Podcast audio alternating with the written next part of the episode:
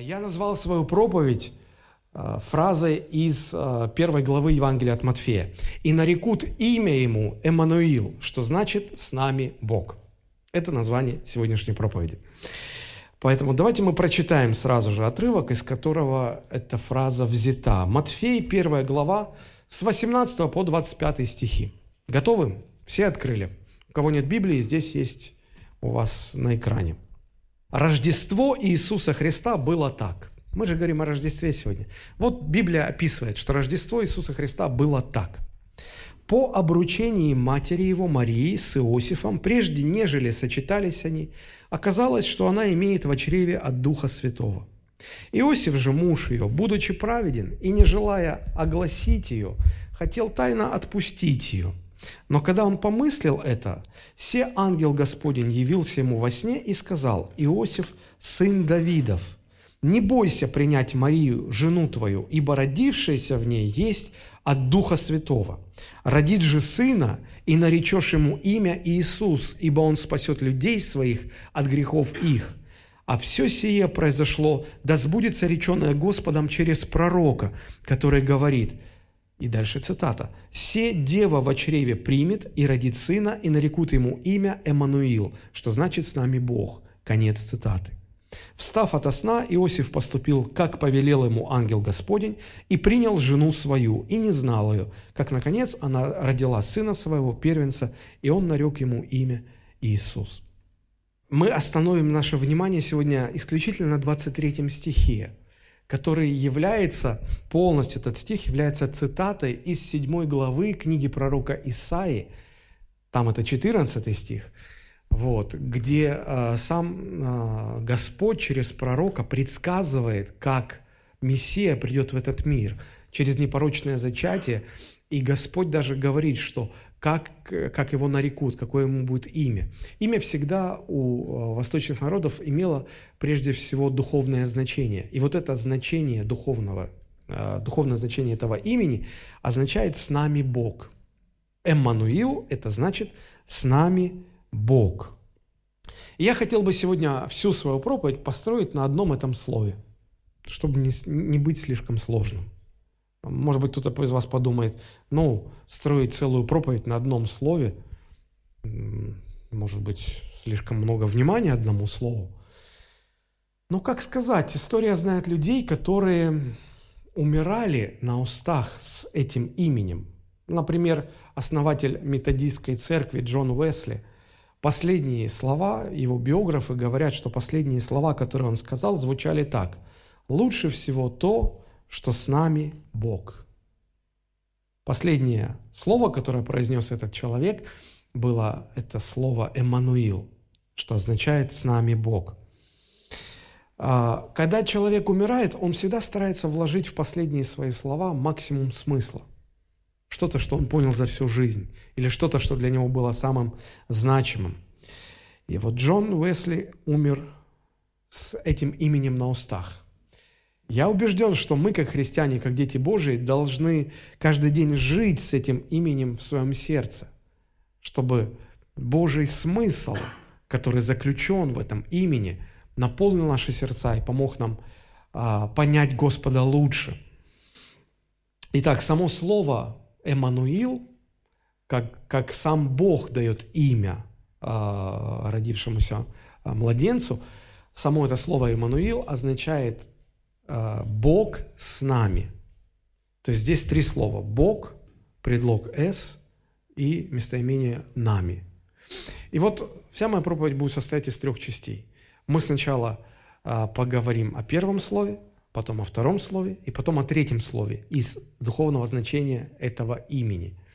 И мне бы очень хотелось а, вначале самый большой акцент поставить на слове «Бог». Бог с нами. А, о ком здесь говорится, когда сказано, что вот кто-то родится, его назовут Иммануил, это означает Бог с нами. О какой личности идет речь? Мы же понимаем, что речь идет об Иисусе Христе – выходит, что с самого, самой первой главы, самой первой книги Нового Завета, Слово Божие говорит нам и делает акцент на то, что Иисус Христос является Богом. Видите это? То есть удивительно. Почему так? Я думаю, что это потому, что э, это имеет перво, пер, первостепенное значение, потому что если Иисус Христос не является Богом, тогда все христианство рушится на мелкие кусочки. Тогда оно уже не имеет никакого смысла. А, первая здесь мысль какая, какую мы здесь видим, а, ставится акцент на том, что вот этот родившийся младенец, который вырастет, который станет мужем, он это, это, это Бог, который стал человеком и пришел на эту землю, что Он является Богом. То есть, если э, сказать просто, то основной смысл Рождества заключается в том, что великий Бог, который сотворил все сущее, однажды стал человеком и пришел на эту землю как человек. Все остальное является второстепенным, потому что оно объясняет эту главную мысль и конкретизирует ее – если вы отрицаете, что Иисус Христос является Богом, Богом, который все сотворил, тогда, тогда нет никакого христианства. Вот почему, мне кажется, нужно какое-то время уделить утверждению этой истины. И я хотел бы привести пять аргументов, а, пять, пять причин, почему а, мы должны четко себе уяснить эту мысль и, может быть, освежить ее в памяти. Возможно, вы скажете, ну я для себя уже этот вопрос выяснил, я не отрицаю, я согласен, что Иисус Христос Бог, но, э, во-первых, э, хорошо было бы утвердиться в этой мысли еще глубже, с одной стороны, а с другой стороны, найдется очень-очень много людей, которые считают себя христианами, но они никогда не согласятся, что Иисус Христос Бог. Итак, почему самая первая мысль, с чего начинается повествование о Рождестве, и самая первая э, глава первой книги Нового Завета, почему она подчеркивает эту истину, что Иисус Христос является Богом? Ну, э, во-первых, мы, мы находим в Священном Писании прямые цитаты, то есть прямое свидетельство Писания, где говорится, что Иисус является Богом. Первое мы с вами прочитали. А, здесь у евангелиста Матфея. А, интересно, что евангелист Иоанн, начиная свое послание, тоже начинает первую главу, и даже самый первый стих этой первой главы начинает с утверждения, что Иисус Христос является Богом. Помните, как начинается Евангелие от Иоанна? В начале было Слово, и Слово было где? У Бога, и Слово было кем? Богом.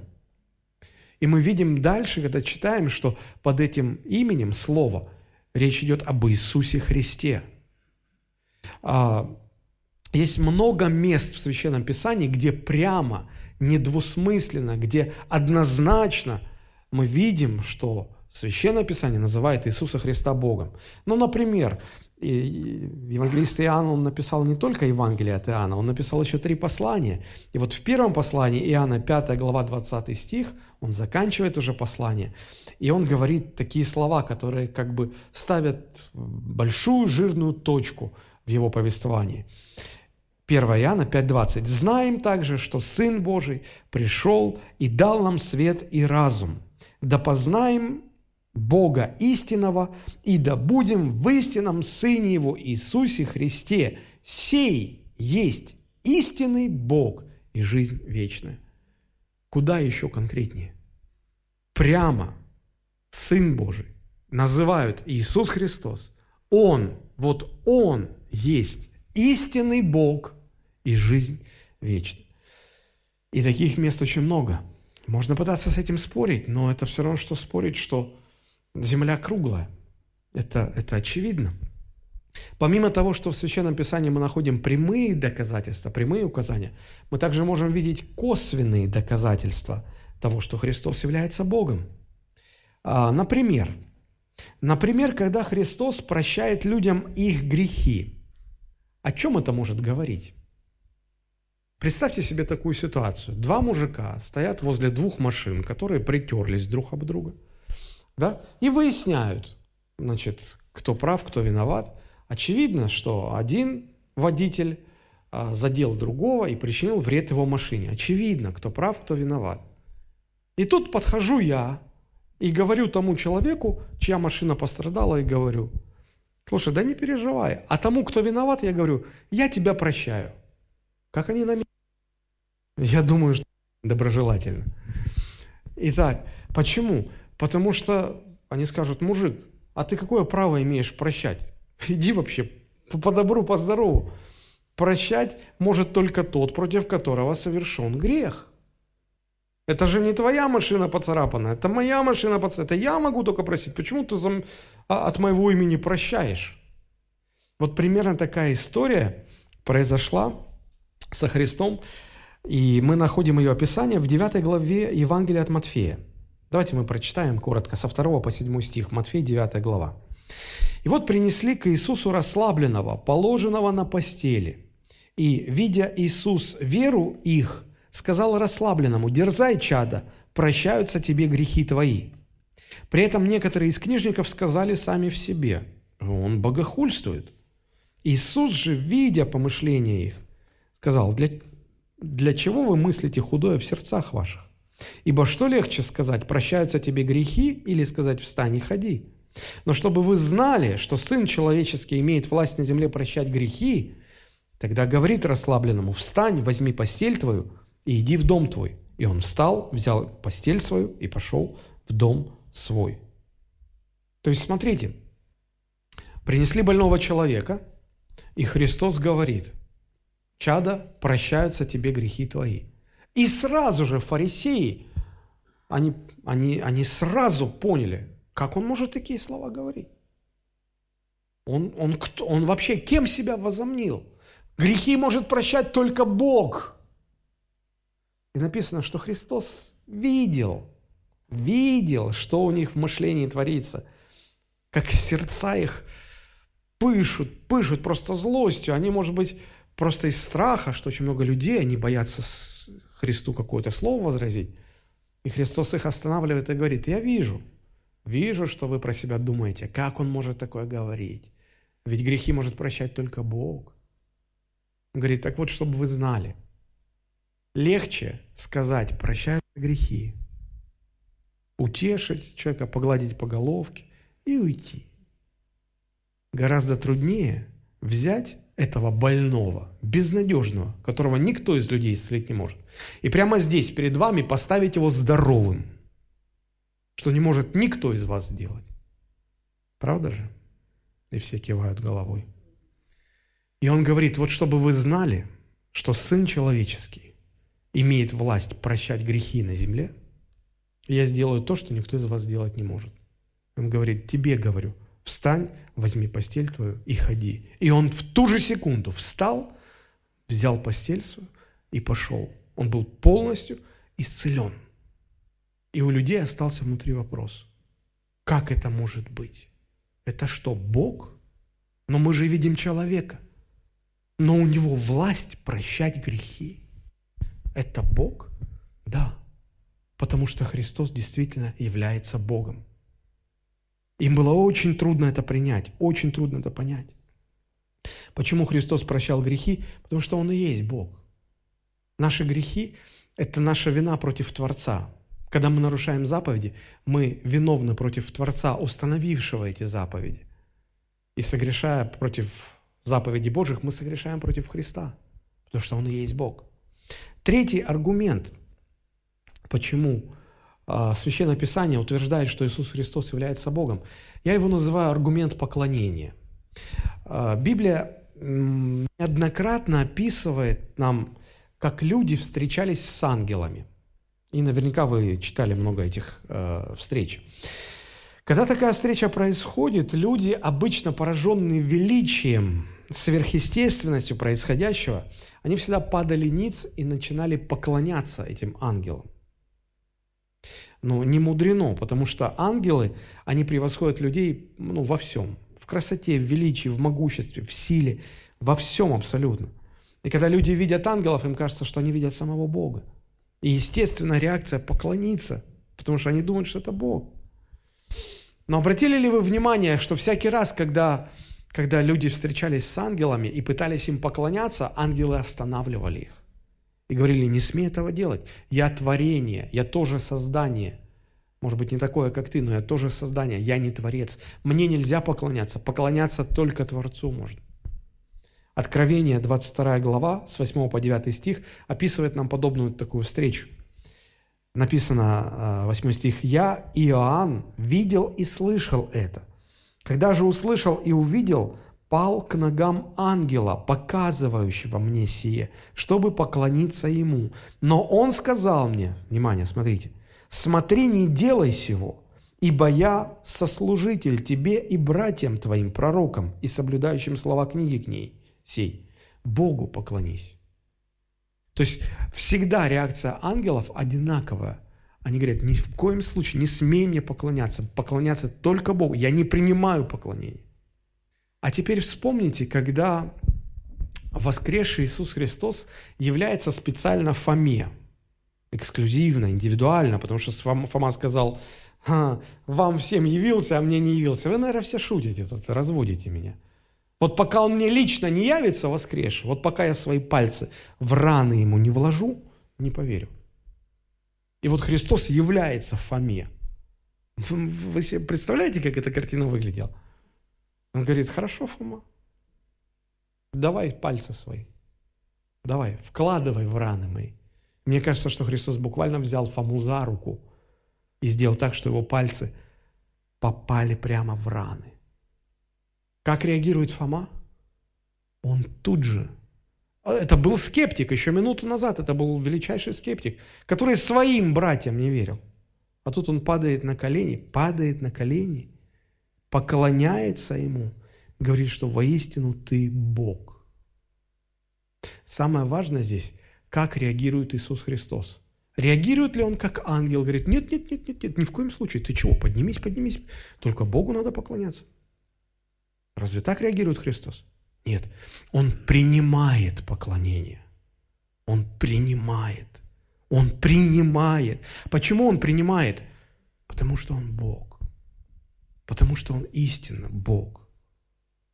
Четвертый аргумент, и, наверное, самый важный – Христос является Богом не только потому, что Писание говорит о том, что это так, не только потому, что мы находим в э, Слове Божьем косвенные указания на это, даже не только потому, что сам Христос заявляет, что Он Бог. Мне кажется, самым сильным доказательством является то, что ученики Христа искренне и свято поверили, что Он действительно Бог. Вы скажете, а почему это одно из самых сильных доказательств? Я попытаюсь вам сейчас объяснить. Объяснить э, культурно-исторический контекст э, всех этих событий, и зная его, вы согласитесь со мной, что это, наверное, одно из самых сильных доказательств. Один из самых важных вопросов относительно э, отношения людей ко Христу можно сформулировать так. Почему ученики Иисуса Христа, почему они а, искренне, от всего сердца уверовали в том, что Он Бог. Как Он сумел их убедить в этом? Ведь они жизни свои отдали. Каждый из них отдал свою жизнь, чтобы а, доказать а, свою верность этой истине. Как Он их убедил? По сути дела, евреи в первом веке, они были последними людьми во всем мире, которые согласились бы поверить в божественность отдельно взятого человека. Давайте я объясню немножко. Вы примерно на карте представляете, где находится Израиль? Так, а, а, на востоке от Израиля. Ну вот, давайте, если будем смотреть, вот карта, да, то есть правее, восток. Там а, восточные народы, да? Левее – это запад, там греки, римляне со своей культурой. Так вот, а, практически все религии восточных народов, которые правее от Израиля, это пантеистические религии. Кто знает, что такое пантеистические религии или пантеизм? А, представители этих религий, они верят, что Бог не является личностью, что Бог находится в, ну, во всем, сразу везде и во всем. Они в отдельно стоящей березке могут увидеть Бога, а, в красоте заката увидеть Бога. И вот в этом смысле поверить в то, что ну, Бог может проявиться в человеке, или Бог может стать человеком, э, представителям пантеистических религий э, поверить несложно. Ценности в этом нет никакой, потому что для них Бог всегда обезличен, личностью не является. Он как, ну, подобно силе, энергии, природному явлению какому-то такому. Поэтому ценности в этом нет. Но, но, но представители пантеистических религий э, с легкостью бы приняли эту идею. На Западе а, были представители э, политеистических религий или многобожия. Это греки и римляне. У них всегда много богов. Эти боги иногда не прочь спуститься на землю в образе людей и там какие-то у них есть свои взаимоотношения в пантеоне богов и так далее. Но помните, в Деяниях есть история, когда апостол Павел э, и Варнава, совершив э, в очередном городе, где они благовествовали Евангелие, совершив какие-то чудеса, они столкнулись с тем, что люди, местное население, приняли их за Зевса и, кажется, Гермеса – если мне не изменяет память, которые сошли в, облаке, в облике человеческом на землю. Помните, они захотели им принести жертвы, поклоняться. И те двое, Павел и Варнава, они еле вырвались, разодрали на себе одежды и кричали, мы не боги, не поклоняйтесь нам. То есть я к чему все это говорю? Представителям политеистических религий, которые были распространены в Греции и в Римской империи, было несложно поверить в то, что Бог может стать человеком и спуститься на землю. Но религия евреев очень сильно отличалась и от тех, кто был на Востоке, и от тех, кто был на Западе. Потому что они верили в Бога Библии. В Бога, который, по их мнению, никогда не мог ассоциироваться с человеком или стать человеком. Они верили в Бога как в личность, которую никто никогда не создавал. И никогда не было времени, когда бы этого Бога не было.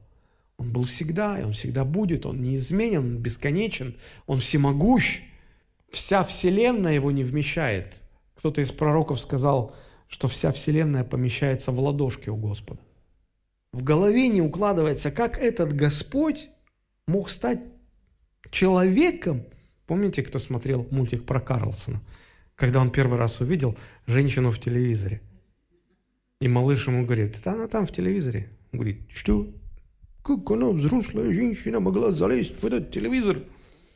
Она же просто туда не поместится. Как Бог мог стать человеком? Бесконечный Бог, как Он мог поместиться?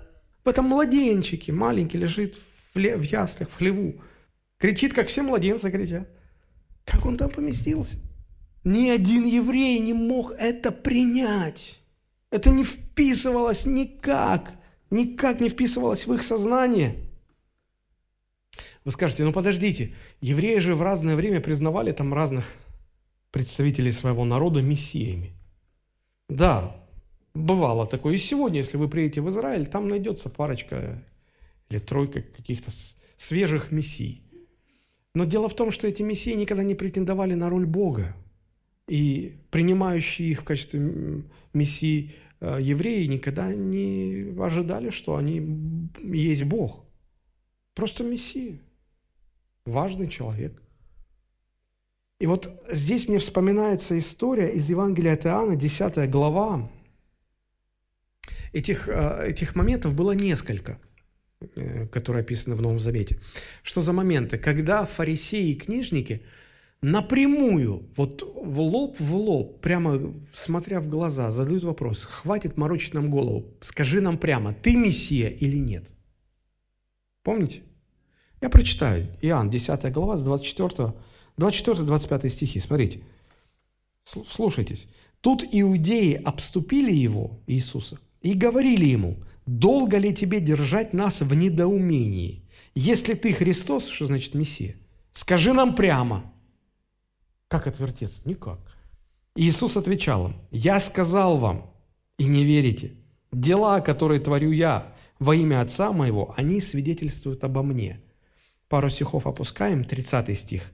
Иисус говорит, «Я и Отец одно». То есть, смотрите, они у него спрашивают, «Ты ли Мессия?»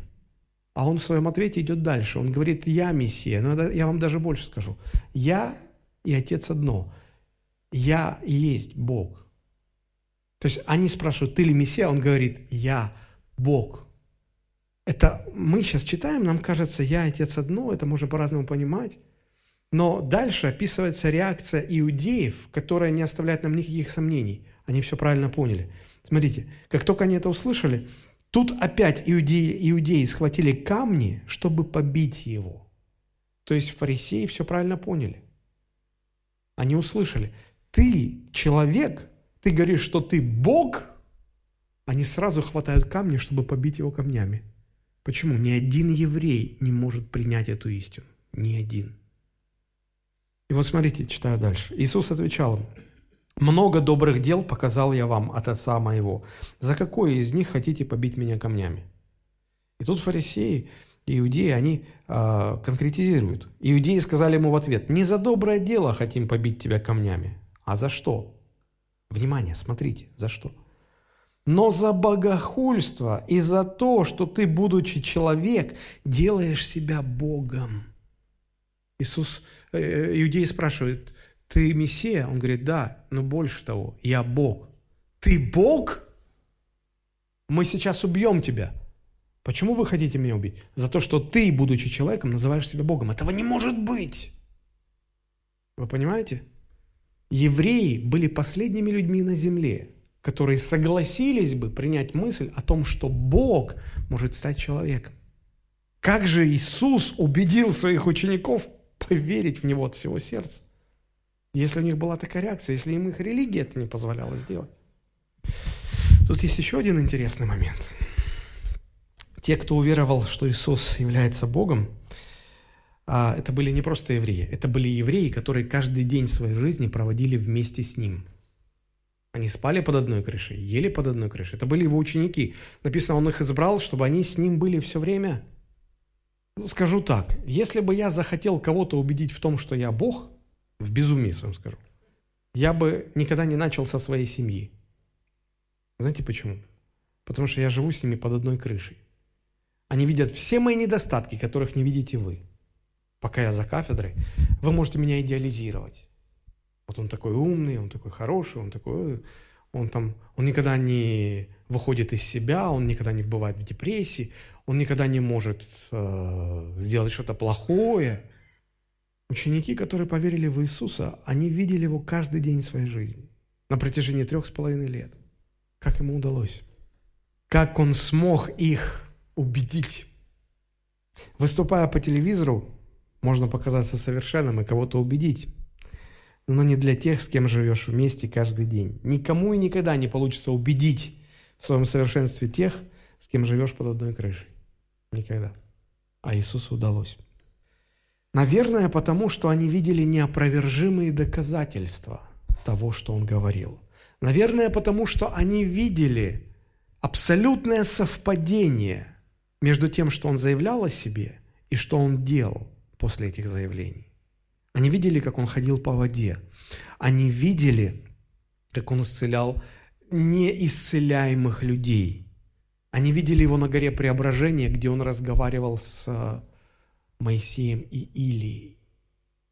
А иначе никак. Эти евреи должны были видеть явное соответствие между его заявлениями о том, что он Бог, и его действиями, которые никто не мог бы совершать, если бы он не был Богом. Знаете, если вы захотите посмотреть на солнце, просто поднять глаза и посмотреть на солнце, вы не выдержите даже одной секунды. Его невозможно видеть.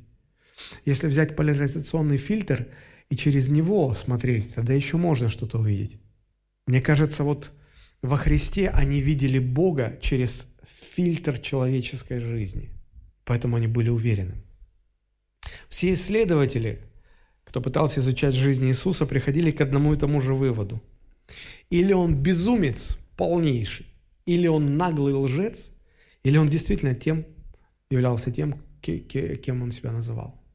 Но первые два момента в это совершенно невозможно поверить. Ни в его безумство, ни в его ложь. Выходит, что Христос действительно Бог с нами. Я подчеркиваю, что люди, которые поверили в это, были последними людьми на земле, которые могли бы это сделать. Но они в это поверили. И они отдали свою жизнь, каждый из апостолов, 12, отдал свою жизнь за то, что почитал Иисуса Богом. Как насчет вас? За кого вы почитаете Иисуса Христа? Ведь Рождество именно в том и заключается, что называет Иисуса Христа Богом, который пришел, чтобы стать на земле человеком. Прожить на земле как человек совершенную жизнь. Это совершенная жизнь, чтобы вменилась нам, грешникам, в праведность. И мы бы получили спасение в Иисусе Христе. Но здесь стоит подметить еще одну очень важную мысль. Многих людей христианство жутко раздражает. Знаете почему? Потому что оно считает себя исключительной религией. Потому что христианство говорит, что все остальные религии неверные. И нет другого пути, чтобы спастись человеку, кроме Иисуса Христа. Многих это раздражает. Они говорят, а как же буддизм? Подождите, а ислам? Подождите, а все эти индийские, индуистские религии, эти Хари Кришна, Хари Рама, как они все? Что, что за такая исключительная? Что такое вот только христианство и все? Очень многие люди верят, что Бог один, а пути к Нему ведут разные. Ну, кто-то приходит через Христа, кто-то через Магомета, кто-то через Буду, кто-то через эти, прости Господи, Хари Кришна. А христианство говорит, нет, это ложь. Есть только один путь. И многим не нравится эта исключительность. Что вы о себе возомнили? Вы никогда не задумывались, что вот такая исключительность христианства, она прямо вытекает из Рождества Христова. Рождество, которое мы празднуем сегодня, говорит о Боговоплощении, о том, что Бог стал человеком. Я попытаюсь объяснить. Все прочие, кроме христианства, религии, они очень похожи. Знаете в чем? Там всегда есть учитель, который учит, что человеку нужно сделать, чтобы соединиться с Богом. И в качестве средства, как соединиться с Богом, средство всегда одинаковое. Нужно быть добрым и хорошим, совершить много добрых дел. То есть будь моральным и добрым, и ты достигнешь Бога. В разных религиях разные стандарты морали и доброты, где-то больше, где-то меньше, где-то строже, где-то свободнее. Но путь один. Будь добрым, будь моральным, и это приведет тебя к Богу. И слушайся, вот что сказал великий учитель. Христианство приходит и говорит, нет, нет, нет, друзья, все намного сложнее.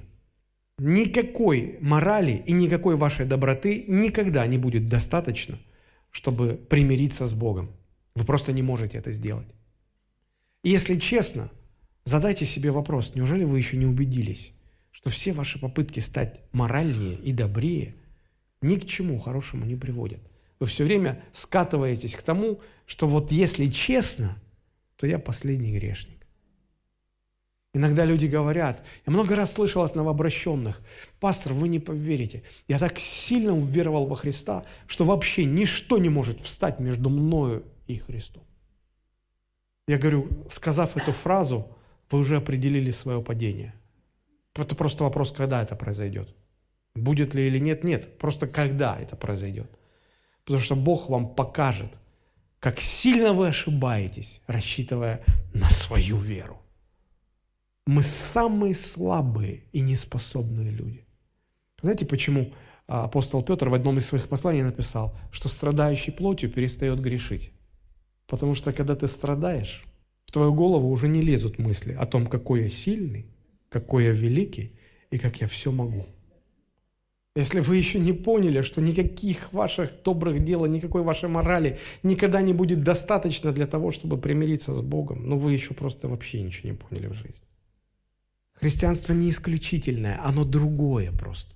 Знаете, на что это похоже? Не дай Бог, конечно, но если вдруг вы заболели, не дай Бог, еще раз повторю, и вы побывали на приеме у нескольких врачей, и все врачи говорят, да, ну, в принципе, у вас все хорошо, больше гуляйте, ходите на свежем воздухе, пейте побольше воды, перестаньте пить, курить. Все нормально, все хорошо. Вы уходите от врачей, больше гуляете, больше спите, бросили курить, бросили пить, а вам легче не становится. Что вы делаете? Вы идете к другому врачу, к третьему, к четвертому. И однажды вы попадаете, если повезет, к врачу, который, проведя полное обследование, говорит, знаете что, вы очень тяжело больны. Если прямо сейчас вы не пройдете вот этот курс, вы можете умереть. У меня вопрос. А, услышав такое, как вы отреагируете на слова врача? Скажете ли вы, что этому врачу, а не слишком ли вы много на себя берете? Вы же оскорбляете этим диагнозом всех остальных врачей. Вы их ни во что ставите. Вы что это о себе возомнили? Вы узкий и ограниченный человек. Вы мне говорите, что я умру завтра. Вы чего себе позволяете? Вряд ли вы так отреагируете. Потому что, скорее всего, вы для себя скажете, слушай, этот врач либо прав, либо не прав. Мне нужно выяснить. Вот точно так же следовало бы думать и о христианстве. Когда христианство говорит, что нет другого пути примириться с Богом, как только через Иисуса Христа, это не говорит, что христианство исключительно и ставит себя выше всех. Просто выясните, если это действительно правда, то надо что-то делать. Надо что-то делать. Все религии говорят одно и то же. Достаточно стать добрым и моральным, Бог воспримет. Нет. Мы никогда не дотянем до, его, до Божьих стандартов.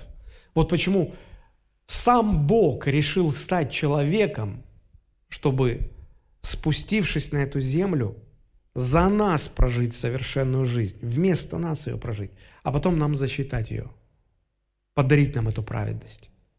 Другого пути не было. И Рождество – это когда мы празднуем приход на землю вот этого Спасителя, который стал, он называл себя Сын Человеческий. По сути, этот Сын Человеческий, Бог да, стал Сыном Человеческим, чтобы сыны человеческие смогли стать сынами Божьими, чтобы мы могли прийти на небо.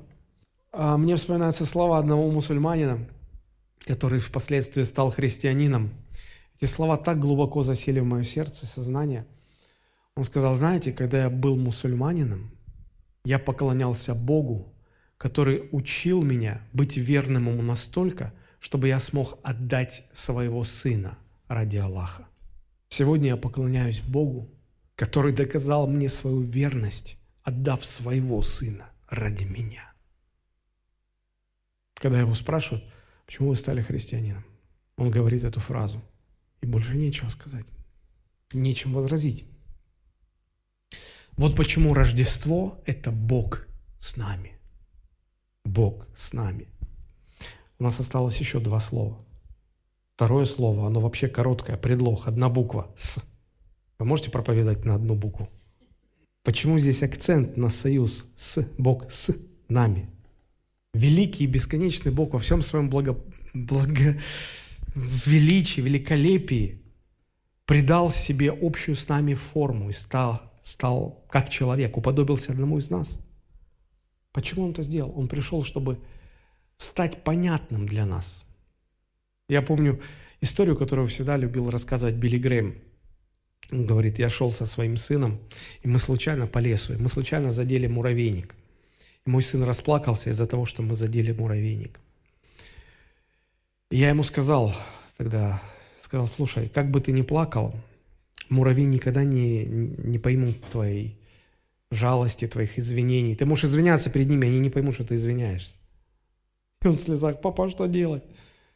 Ну и папа проповедник, он никогда не упускал возможности наставить своего сына в Евангелие. Он говорит, вот если бы ты стал одним из них, пришел бы к ним в муравейник как муравей и рассказал бы этим муравьям, как ты сильно сожалеешь и как ты хочешь помочь, они бы тогда тебя хотя бы поняли – это то, что сделал Иисус Христос. Он стал одним из людей и пришел, чтобы нам рассказать, чтобы быть с нами. С нами. Пока не появился Иисус, Бог приходил к людям. И в Ветхом Завете много раз описывается, когда Бог приходил к людям. Но знаете что? Во всех этих историях, когда Бог приходил к людям, как реагировали люди, вы помните? Они в ужасе просто падали ниц, закрывали глаза. Они, они боялись Бога. Бог всегда являлся устрашающим. Помните, Бог являлся Иову. Там описано, что он явился как, как, как ураган, как торнадо. Когда-нибудь видели торнадо? Просто нечего сказать. Когда Бог явился Аврааму, помните, Бог заключал с Авраамом завет, и Бог явился как огонь, который идет как, как, как песчаная буря, только это огонь идет между раз, разделанными двумя частями жертвенного животного. И Авраам боялся. Исаия, Иеремия, Иезекииль. Почитайте, как они описывают, как Бог. Они были в страхе, это, это их приводило в ужас, они боялись. Каждый раз, когда Бог являл своего присутствия в Ветхом Завете, он был устрашающим.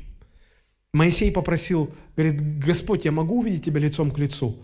Бог сказал, ни один человек не, не может увидеть мое лицо и остаться в живых. Но тебе я сделаю исключение, ты увидишь меня со спины. Со спины только увидишь. Бог поставил его в расселину скалы, и Моисей увидел со спины. И когда он увидел Бога со спины, он потом вернулся к евреям, они на него смотреть не могли, потому что его лицо сияло, как солнце. Они не могли на него смотреть. Ему накидку на голову вешали, капюшончик такой. Несколько недель, прежде чем это не прошло. Почему? Потому что разница между Богом и человеком не просто огромна, она бесконечно огромна. Вы не можете оказаться на поверхности Солнца, потому что меньше, чем за долю секунды вы разлетитесь на отдельные атомы, на элементарные частицы. Такая сильная температура там. Там постоянно проходят термоядерные реакции. Так это просто Солнце, это даже не Бог. Это такая высокая энергия, рядом с которой человек просто не может находиться – не может, не может. Именно потому, что человек не мог приблизиться к Богу, Бог снизошел и приблизился к человеку, чтобы быть с человеком. Моисею было отказано в том, чтобы увидеть Бога лицом к лицу такой, как Он есть. Мне кажется, что если бы Моисей был сегодня с нами и услышал рождественскую весть, и посмотрел бы на то, как мы вяло радуемся Рождеству, он был бы в шоке, он бы прыгал от радости. Он говорит, вы не понимаете, вам во Христе дано то, в чем мне было отказано. Отказано. Отказано. Мы слишком слабо, современные христиане слишком слабо себе это представляем. Приведу такой пример. Я когда учился в институте, у меня был друг, который был влюблен в однокурсницу – и он очень боялся ей в этом признаться. Девушки, если вы хотите узнать, точно ли парень вас любит, я вам могу открыть один секрет. Хотите? Если парень вас а, по-настоящему любит, он будет бояться и стесняться сказать вам о своей любви. Те, которые к вам приходят и просто, не моргнув глазом, признаются в любви и говорят, что они вам звезду с неба достанут, луну подарят, не верьте, врут, врут и глазом не моргнут. Потому что тот парень, который по-настоящему влюблен, он будет краснеть, белеть, страх будет его переполнять сердце, он будет заикаться, он будет бояться вам что-то сказать. И вот этот мой друг, он меня достал, потому что он все время спрашивал, а как сделать предложение? Я говорю, нашел у кого спросить, я еще никогда не делал. Ну как, а что, а, а что ей сказать? А я вот так вот скажу. Я говорю, слушай, отстань от меня. Я, бы, я говорю, любишь ее, иди скажи, что ты любишь. Говорит, да, просто иди скажи, что... Слушай, ну ты каждый день с ней встречаешься в классе, там, вот, на переменах, вот, вот, в одной аудитории. Ты все время с ней? Говорит, да, я все время с ней, рядом, но, но я не с ней. Она даже не знает о моих чувствах. Короче, то ли я его уговорил, то ли жизнь как-то так сложилась. Но он набрался смелости, перепугался краснел, зеленел, но он все-таки сказал о своих чувствах. И, о чудо, она ответила взаимностью. Когда я увидел его после того, как она сказала «да», я никогда не видел более радостного и счастливого человека. Знаете, что он мне тогда сказал? Сказал, «Yes! Она теперь со мной!» Я говорю, подожди, она и так с тобой училась каждый день. Нет, теперь она со мной. Вы понимаете? Теперь, когда мы во Христе, теперь Бог с нами. С нами. С нами. Это удивительно. Это лишь слабый пример, чтобы вот как-то чуть-чуть вы поняли разницу. И последнее слово. Бог с нами. Вот это слово «нами», оно ограничивает аудиторию. Слышите? Ограничивает аудиторию. Потому что Рождество – это не Бог со всеми, это Бог с нами. Кто это нами? Вы туда входите, в это нами? Ну, вот такие смелые. Слава Богу. Да. Удивительно, что когда родился Христос, то некоторых людей Бог позвал посмотреть на родившегося Мессию. Кого Он позвал, помните? Пастухов. Кого Он еще позвал? Волхвов. У меня вопрос, а почему Он не позвал царя Ирода? А что, царь? Царь иудейский, Мессия, который должен был прийти в Иудею. Почему он не позвал фарисеев, книжников? Почему он не позвал этих людей? Почему он позвал? Кто такие пастухи? Самый. Так кого за людей не считали особо. А кто такие волхвы? Представители Божьего народа всегда считали оккультистами. Вы идолопоклонники. Вы грязные оккультисты. Почему-то Бог их позвал, а этих не позвал. Кто эти нами? Это те, которые не предъявляют Богу никаких претензий, никаких условий не выдвигают. Они никогда не скажут, ты, Бог, мне должен, потому что я так сильно старался тебе угодить, поэтому ты мне должен. Нет, они так не сделают. Только тот, кто принимает Христа в смирении и с благодарностью, только тот входит в это с нами. Вот почему очень многие люди никак не могут прийти ко Христу. Мы говорим, для того, чтобы прийти ко Христу, ничего не надо. А знаете, чтобы вот это у человека было ничего, что не надо, таких людей очень мало. Гораздо больше людей, у которых слишком много всего, что надо оставить. И без ничего прийти ко Христу. Они не хотят это оставить. Они хотят с этим багажом ко Христу. Теперь, какие три практические вещи мы или истины мы можем для себя а, понять из этой рождественской истории, потому что любая проповедь должна содержать практическое применение. Давайте попытаемся сформулировать. Первое.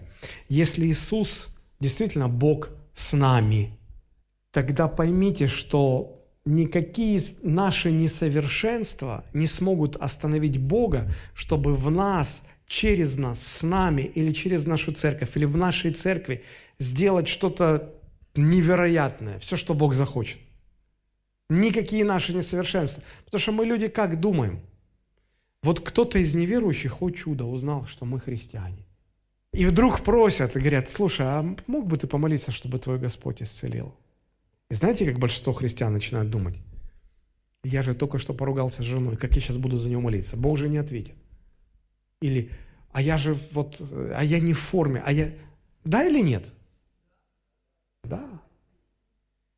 Мы так уверены, что наши несовершенства помешают Богу сотворить чудо. Друзья, никакие ваши несовершенства не смогут помешать Богу сделать то, что Он захочет. Мы не опираемся на наши достоинства, на наши заслуги. Их нет. Мы опираемся исключительно на заслуги Иисуса Христа. Вторая э, практическая мысль. Рождество – это значит, что Бог приблизился к людям.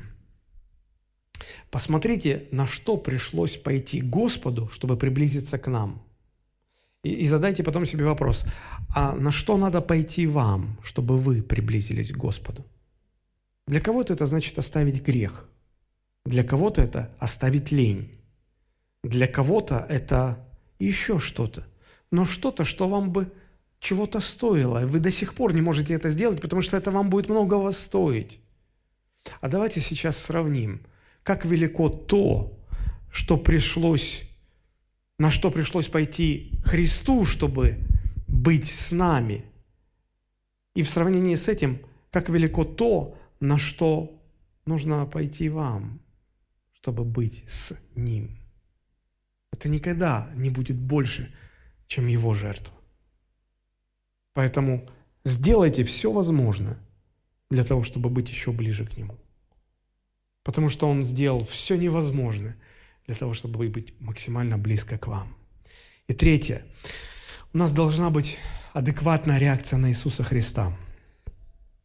Джон Стот написал такие слова. У каждого, кто встречался с Иисусом Христом, было только три реакции. Или они пугались Его и хотели убежать, или они ненавидели Его и хотели убить Его, или же поклонялись Ему и, опускаясь на колени, отдавали Ему все. В какой вы категории? Вы боитесь Его, пугаетесь, поэтому убегаете от Него? Вы ненавидите Его, и вам хочется Его убить? Или вы принимаете Его всем своим сердцем и поклоняетесь Ему? Как ни странно, как ни парадоксально, у многих христиан сегодня ни первая, ни вторая, ни третья реакция. Их отношение к Иисусу – это что-то такое тепленькое. Они где-то там про себя думают, ну, Христос, вообще-то неплохо, чтобы Он был в моей жизни. Ну, потому что Он мог бы сделать мою жизнь лучше. Буду-ка я ходить в эту церковь, так, на всякий случай. Вы не можете себе позволить так к Нему относиться. Потому что однажды Христос сказал, это записал евангелист Лука, 9 глава, 23 стих, «Ко всем же Иисус сказал, если кто хочет идти за мной, отвергни себя». Вы в любом случае кого-то отвергаете, или себя, или Христа. Тот же Иисус Христос сказал, Марк 8:35, «Кто хочет душу свою сберечь, тот потеряет ее, а кто потеряет душу свою ради меня и Евангелия, тот сбережет ее» мы неизбежно что-то теряем, либо свою жизнь, либо Христову. Хотите иметь жизнь Христову, вам нужно потерять свою. Не хотите терять свою, вам никогда не увидеть жизни Христовой. Понимаете, какая штука? Христианство – это такая,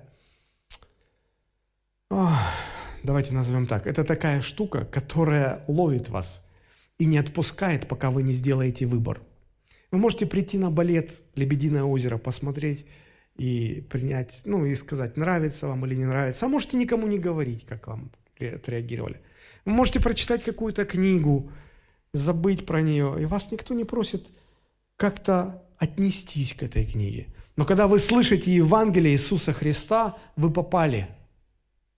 Оно заставляет вас сделать выбор, и оно говорит, прими Иисуса Христа. А вы говорите, нет, если ты ты все равно что-то теряешь. Если ты отвергаешь Христа, ты сохраняешь свою жизнь. Но если ты теряешь себя, Он приходит в твою жизнь. Если ты будешь беречь изо всех сил свою жизнь, ты ее потеряешь. Если ты ее потеряешь ради Христа Евангелия, ты ее сохранишь. Поэтому вам придется делать свой выбор. Поэтому я бы очень хотел бы оставить вас с этим пониманием о том, что Рождество Христово – это не что иное, как Бог, избравший прийти на землю и стать человеком, чтобы быть с нами. Эммануил его назовут, что значит «с нами Бог». Я думаю, что в сердце каждого христианина, христианина это должно вызывать неподдельный восторг и радость. Давайте мы склоним наши головы и помолимся.